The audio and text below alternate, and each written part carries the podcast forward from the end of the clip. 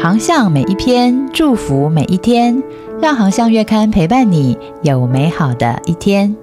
Hello，大家好，航向线上听，希望为你的教会和事工带来宽广的圣经观点。节目由中华基督教福音协进会制作，每周一上架当月精选。欢迎喜欢的朋友关注、分享或到官网阅读更多文章，也欢迎你的奉献支持哦。航向月刊六月号世界宣教鸟瞰专栏，今天分享的文章是最新古东正教教堂落成。资料来源：基督教邮报。伊斯坦堡叙利亚古代基金会宣布，现代土耳其共和国有史以来第一座教堂——某伊恒叙利亚古东正教教堂，也就是亚述人的古教堂，即将竣工完成，并且预计在最近对外开放。二零一九年二月，土耳其总统雷杰普·塔伊普·埃尔多安出席了该堂在伊斯坦堡举行的奠基典礼。基金会主席塞苏辛告诉土耳其的阿纳多鲁通讯社，这座教堂耗资大约四百万美元。他进一步解释，虽然土耳其有共和国时代的教堂，但某伊希叙利亚古东正教教堂是现代土耳其的第一座从零开始建造的教堂。他说，其他都是在未经官方许可下建造的，而这座教堂则是第一次经过官方许可建造的教堂。我们因此感到非常自豪。阿纳多鲁通讯社先前报道指出，该教堂建成后将为伊斯坦堡大约一万七千名的叙利亚东正教信徒提供服务。第二则宣教消息：中国宣教士前进北韩，是再次送圣经进北韩的时候了。一位中国宣教士最近说，过去三年北韩全境封锁，要将金钱、食物、补给带入北韩非常困难。送圣经更是不容易。不过，这个情况在二零二三年即将改变。北韩领导金正恩在二零二二年十二月的一场演说当中提到，二零二三年北韩将要开放边界。显然，北韩自给自足、自力更生的策略已经行不通了。因为新冠疫情的影响，北韩与中国、俄罗斯的边境于二零二零年初关闭。而今，由于欠缺资金跟经济活动，通往两国的边境交通已经重启。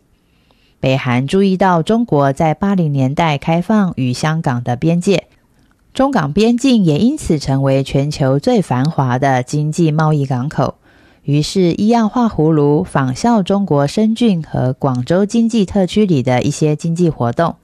此后，北韩与中国跨境贸易活动就很热络。甚至将人民币作为主要的流通货币。中国宣教士已经做好准备了，一旦北韩边境开放，他们将即刻加入跨境贸易的行列。资料来源：回归耶路撒冷。第三则宣教消息来自美南浸信会国际宣教部：你们去，我就去。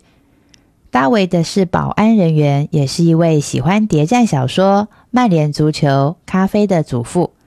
他同时也是帮助 Matt 和 Gretchen Clay 进入福音未得地区的窗口，将美南浸信会国际宣教部的宣教士引介给社区居民，并且将贸易语言翻译成方言，并协助他们翻译社区发展计划，展开宣教事工。Gretchen 说：“是 David 引介我们进去的。David 的英文程度非常好，担任保安对他来说实在大材小用。”然而，他却把保安的工作当成是服侍和回馈社区的方式。当克雷夫妇感受到上帝的呼召，要搬进更偏僻、深入的地区去服侍人群的时候，他们邀请了大卫与他们一起同行，但是并没有强迫他，只是希望他能够在最合适的时候退休。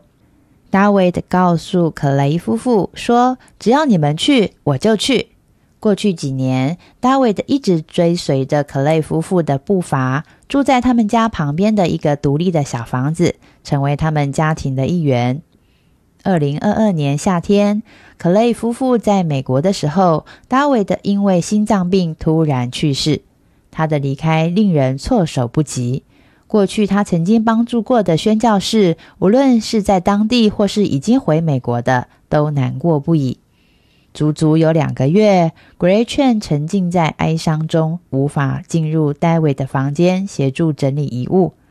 但是，当他终于走进房间时，他看到了一张纸条，上写了一些数字。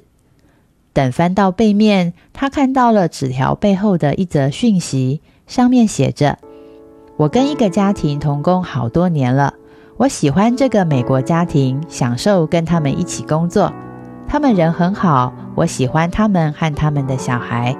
他们对我很好，他们相信一位独一真神耶稣基督，而我也是。